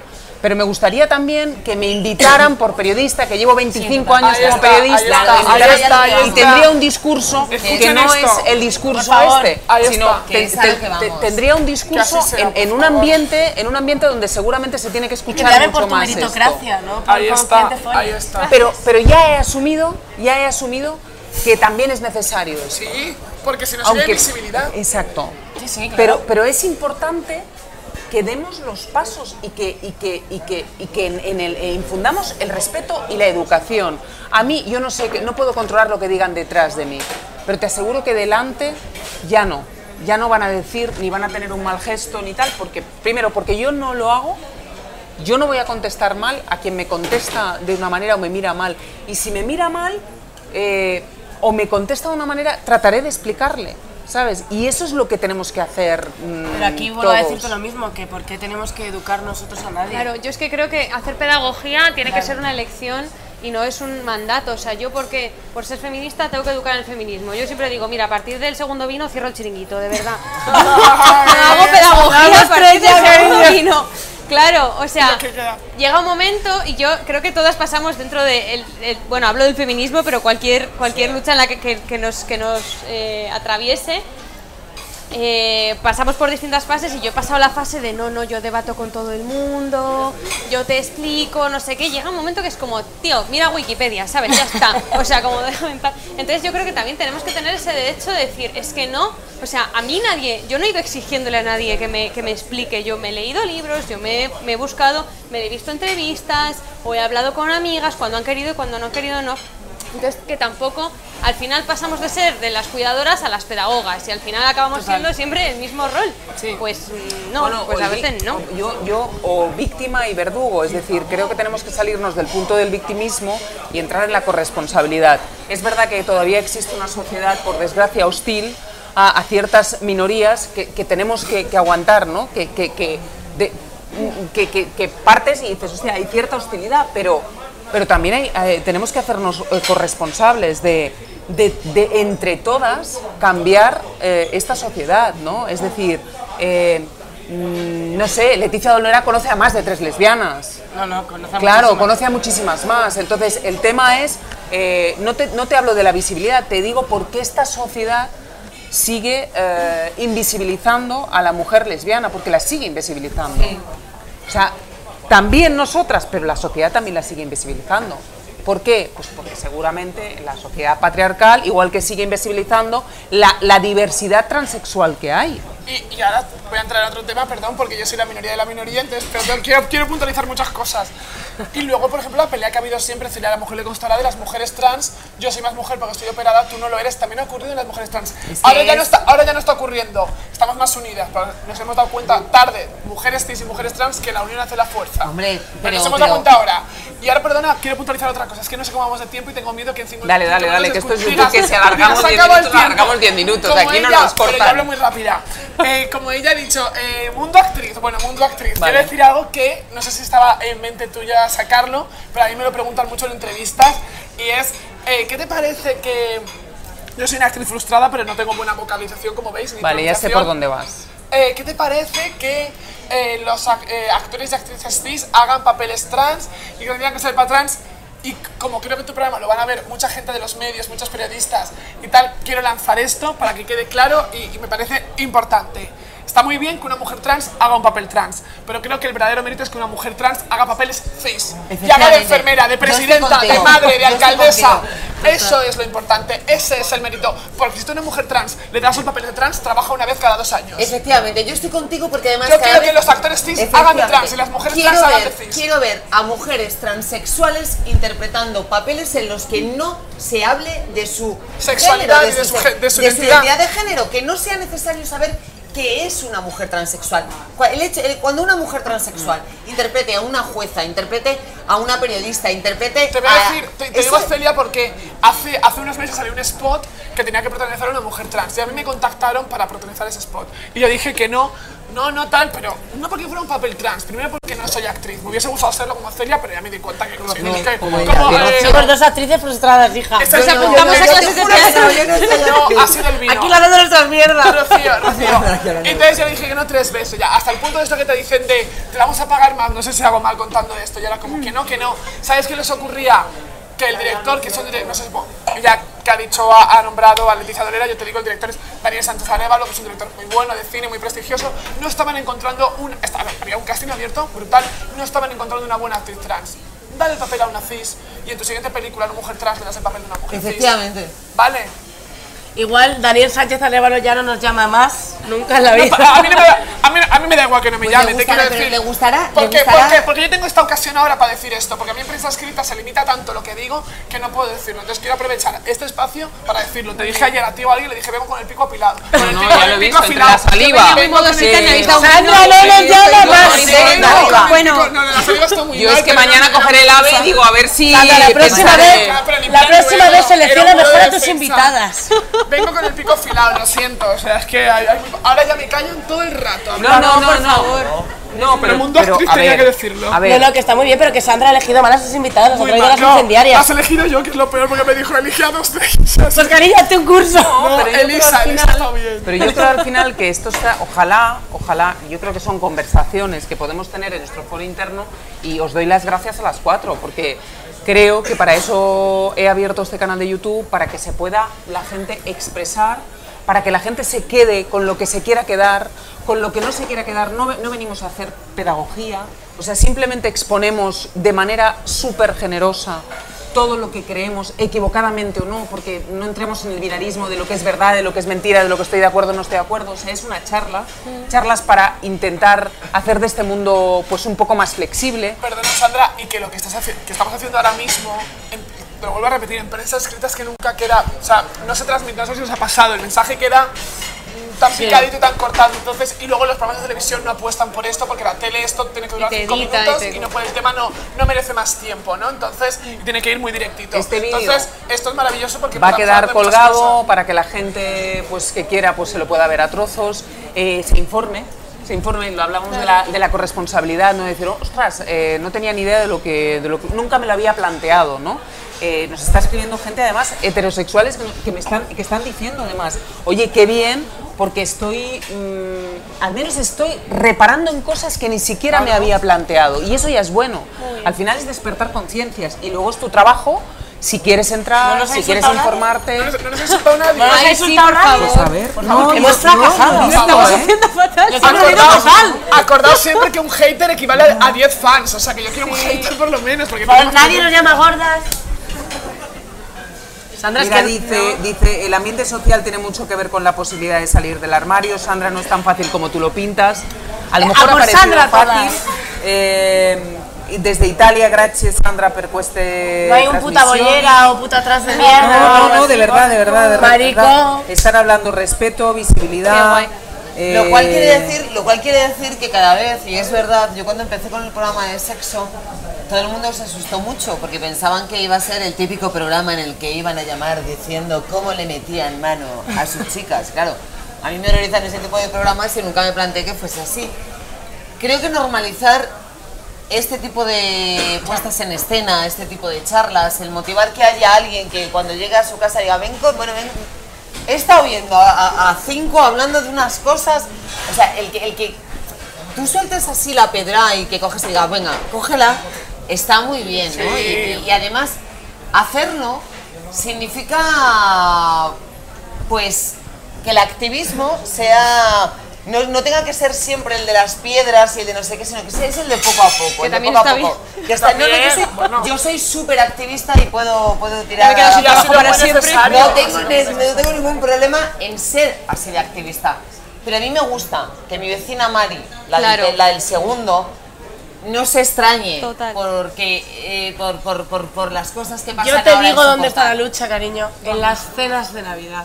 Esa es la Esas lucha. cenas de Navidad cuando Esa te es la preguntan lucha a ti, sorpresa. cuando Eso es te un ruedo de preguntan a ti que cuándo vas a ir con tu novio. Bueno, yo, hija, ya no me preguntan nada. No, yo, yo he tenido suerte, yo he tenido mucha suerte, yo he tenido mucha suerte porque yo vengo de una familia donde han sido bastante respetuosos con todo lo que se han encontrado. Es decir, para mi madre fue un auténtico shock que yo fuese bisexual, hasta el punto de que creyó que era una campaña de marketing de mi programa.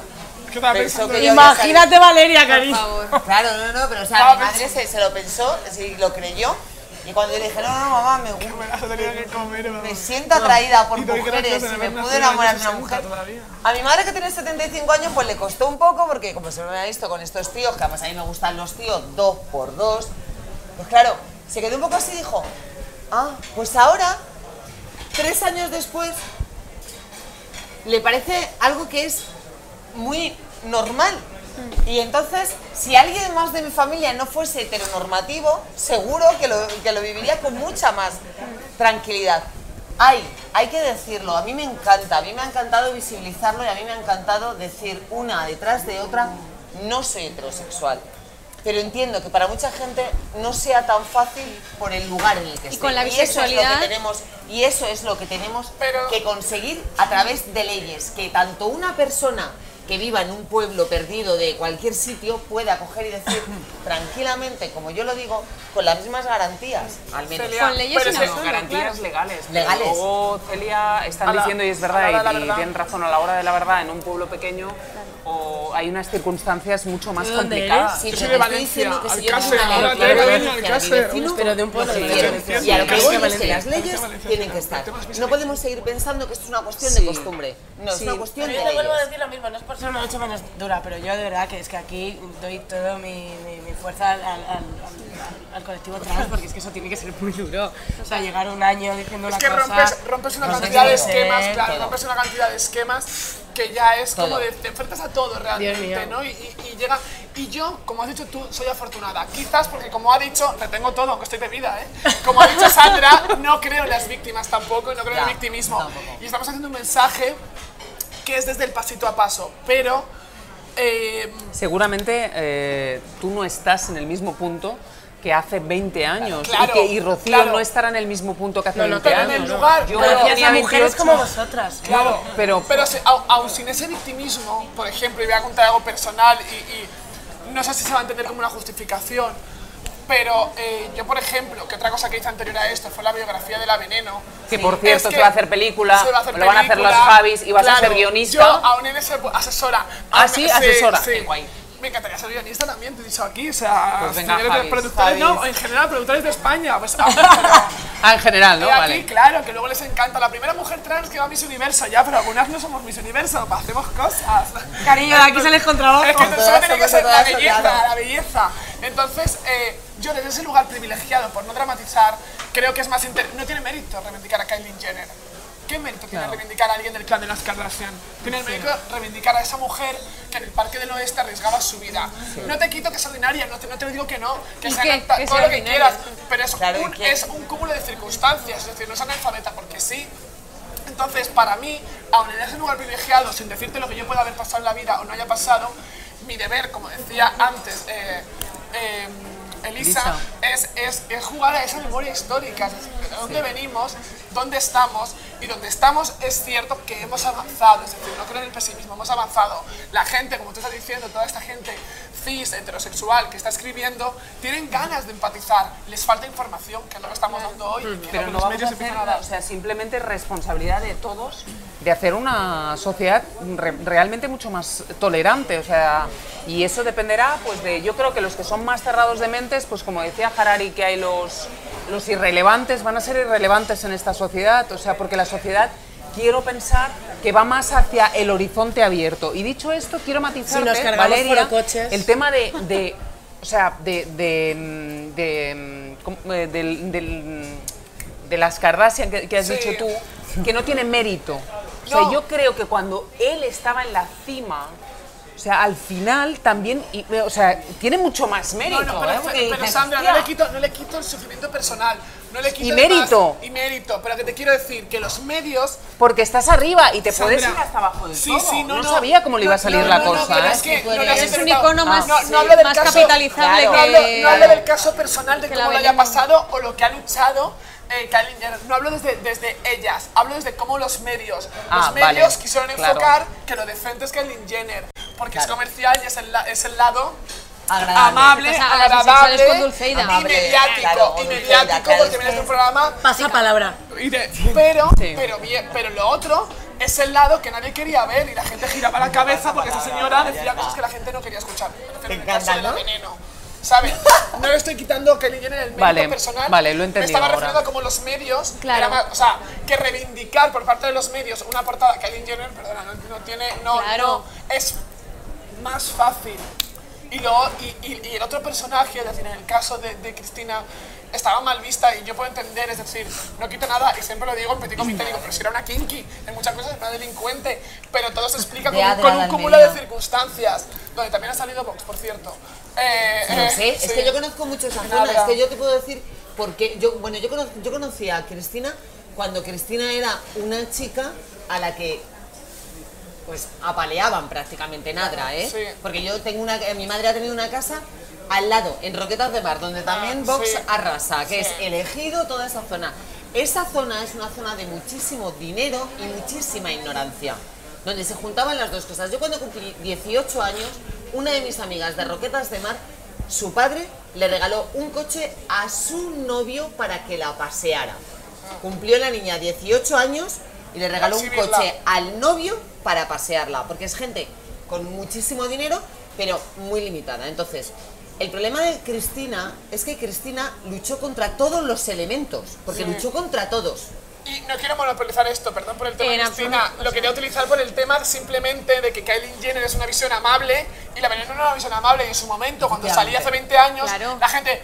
Yo he tirado de meroteca, he tirado de meroteca, me he ido a la Biblioteca Nacional, que está aquí cerca, eh, y, y todo lo que salía en prensa era el travesti ordinario. Sí. Pepe Navarro saca a pastorear un travesti. A pastorear, como si fuera por demo. Ese, esa- es esa- ese verbo me lo he encontrado. Entonces, Y ¿por eso qué? queda ahí, ¿eh? ¿Por qué? Y eso queda ¿Por qué? Porque esa persona decía lo que no no queríamos escuchar, hablaba de sexo, hablaba de bullying cuando no existía el término bullying, la gente giraba la cabeza para otro lado y era como decir esto, que Kylie Jenner es el lado amable, no le quito el mérito a Kylie desde su punto personal. Claro. Quiero decir que los medios muchas veces tratan mejor lo A que, lo que, que lo a que antes otro. Vamos decía, a lo antes decía cerrando, Lisa de ¿eh? lo que es normativo y lo que es mejor. A ver, Elisa, cerrando. Eh, Con todas las copas en aquí este, este espacio que hemos abierto esta noche, ¿qué podríamos, llega. dentro de la no pe- pedagogía, Centro de la no pedagogía. sí, ¿qué, po- qué podríamos sugerir a, la gente que nos, que nos está viendo, que nos verá, eh, sobre la sexualidad, sobre el género, sobre la identidad, sobre la libertad? ¿Qué- A ver, yo creo que es importante, uno, o sea, entender que el mundo en el que vivimos está atravesado por opresiones que tienen que ver con la identidad, es decir, el género, la orientación sexual, la racialización, to- to- todo esto son factores que nos atraviesan queramos o no, ¿no? Es como la muerte que te va a pasar quieras o no, ¿no? Entonces eh, es importante como apelar a la responsabilidad, yo creo, ¿no? Hacerte cargo tanto de ver eh, tus propias opresiones y cómo defenderte de ellas, como de, qué- de qué forma tú estás oprimiendo también, ¿no? Eh, y en este sentido, joder, tejer alianzas entre nosotras. en- o sea, para mí es tan importante en el propio colectivo LGTB, que yo sé que al final siempre acabo hablando de mi libro, pero la bisexualidad, que al final, por tener el estigma ese de que es parte hetero, que no es, que, que- que- es eh, además muy duro, porque las mujeres bisexuales somos, eh, ten- tenemos tasas más altas de violencia sexual que las heterosexuales y que las lesbianas, ¿no? Y de- o sea, que de privilegio nada, y estar en el armario no es ningún privilegio, que es lo que hablábamos antes que tendamos puentes en- entre nosotras también, ¿no? O sea, es decir, que, que podamos aliarnos, porque al final es que se nos habla, se habla como de minorías, pero no somos minoría. La minoría es la minoría visible, pero no somos minoría en absoluto. Rocío, Ya me va a pegar, digo, me va a decir algo, Sandra. bueno, yo estoy muy de acuerdo contigo, o sea, a mí la verdad es que lo que más me entristece es cuando nos pegamos entre nosotras. Es que creo que está totalmente fuera de lugar. Creo que la discriminación dentro del el movimiento y el colectivo que sufrimos es absurdo. Y para cerrar, pues, pues bueno, que menos mal que tenemos estos espacios para poder hablar que hablábamos antes de, acabar con forocoches, ¿no? que es muy a gusto sentirse entre amigas y poder decir lo que piensas y tener la libertad de expresarte tal y como eres. Y muy Que- valiente. Y que os admiro mucho, la verdad. Y muy valiente también, porque hoy Muy valiente, una de las sí. cosas que, que hemos dicho todas. Luego mañana en casa, odios. Yo siempre, siempre digo lo mismo y sé que soy muy pesada, pero yo creo que la responsabilidad la tenemos cada uno de nosotros. Sigo insistiendo en que es necesario que tengamos unas leyes que nos protejan, de- vivamos donde vivamos, que no sea determinante que yo viva en Madrid y que pueda expresar toda mi diversidad sexual, sino que cualquier persona en este país, donde es uno de los países más, más, más no permisivos, sino más igualitarios en medidas LGTBI, que se vea de verdad la responsabilidad de los políticos, porque hay muchos políticos que tienen un maricón que sacan a pasear cuando tienen que sacarlo y una bandera arcoíris que sacan cuando tienen que pasearla, pero que luego cuando están en el Congreso no votan por esas leyes, no hacen, eh, o sea, a veces es que cogen, se levantan y se, y se, y se- y se ausentan incluso. Tenemos que ser responsables, tenemos que darnos cuenta de que estamos hablando de derechos humanos y la responsabilidad de cada uno viene desde el momento en el que, incluso cuando nuestro vecino, el del quinto, insulta a alguien, le decimos a nuestro vecino, esto no lo puedes hacer. Ese es el mundo que tenemos que formar, en el que todos seamos responsables porque la diversidad y la libertad sean una realidad que exigimos cada uno. Embajadora, Valeria. Bueno, yo tengo dos conclusiones. Eh, la primera son cosas que se han quedado en el tintero. voy a Dale, dale, dale, dale. Tú has comentado lo, de, lo, mucho de- lo muy detestable que es eso de salir del armario, ¿no? También digo que España ha sido La un país... ¿eh? La expresión, La la expresión. expresión, la expresión, pero viene a raíz, por ejemplo, en el caso te hablo de algunas mujeres trans públicas por las que quiero romper una lanza, porque muchas veces decimos a la gente, yo siempre digo que la libertad generalizada gusta muchísimo, ay, todo el mundo reivindica, pero luego exigen, tiene que decir que es trans, tiene que decir también que es lesbiana, y es como, y yo creo mucho en la libertad individual, y si esa mujer no quiere decirlo, que no lo diga. ¿Vale? Totalmente. Sabemos que lo es, que no lo diga, no necesito que lo diga, igual que no necesito que una madre que ha perdido a su hijo esté siempre dando entrevistas hablando de cómo María Jiménez perdió a su hija. No lo necesito, por ejemplo, un ejemplo, ¿no? No, porque te quiero decir que parece que la sexualidad hay que sacarla a, a golpetazos, tal, pero bueno, la gente es muy tolerante con cierto tipo de libertades, pero cuando es individual, ya no. Y luego pedir perdón porque cuando he, he- he hablado de este tipo tan, tan imbécil que me he encontrado hoy en, en Renfe, pues le he llamado hijo de puta y he utilizado un micromachismo totalmente incrustado que yo misma me doy cuenta día a día y me he dado cuenta 10 segundos más tarde de que en vez de decirle cabrón, que es lo que es, le he dicho hijo de puta. O putero. Cuando, cuando tengo tantas amigas, es que tengo amigas, putas, ¿sabes? Putas, y hijos putas trans que no sé si mañana estarán muertas a lo mejor.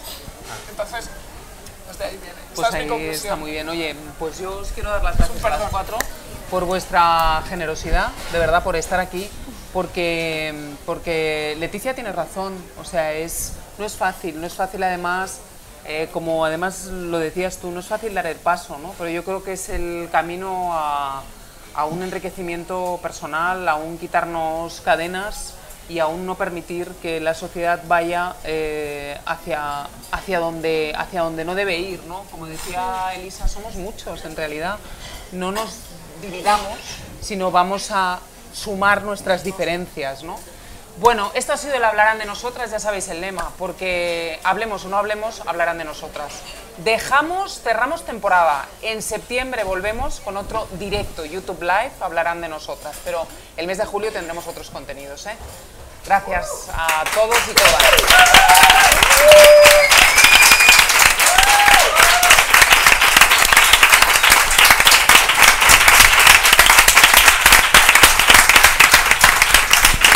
Qué bien, hasta luego.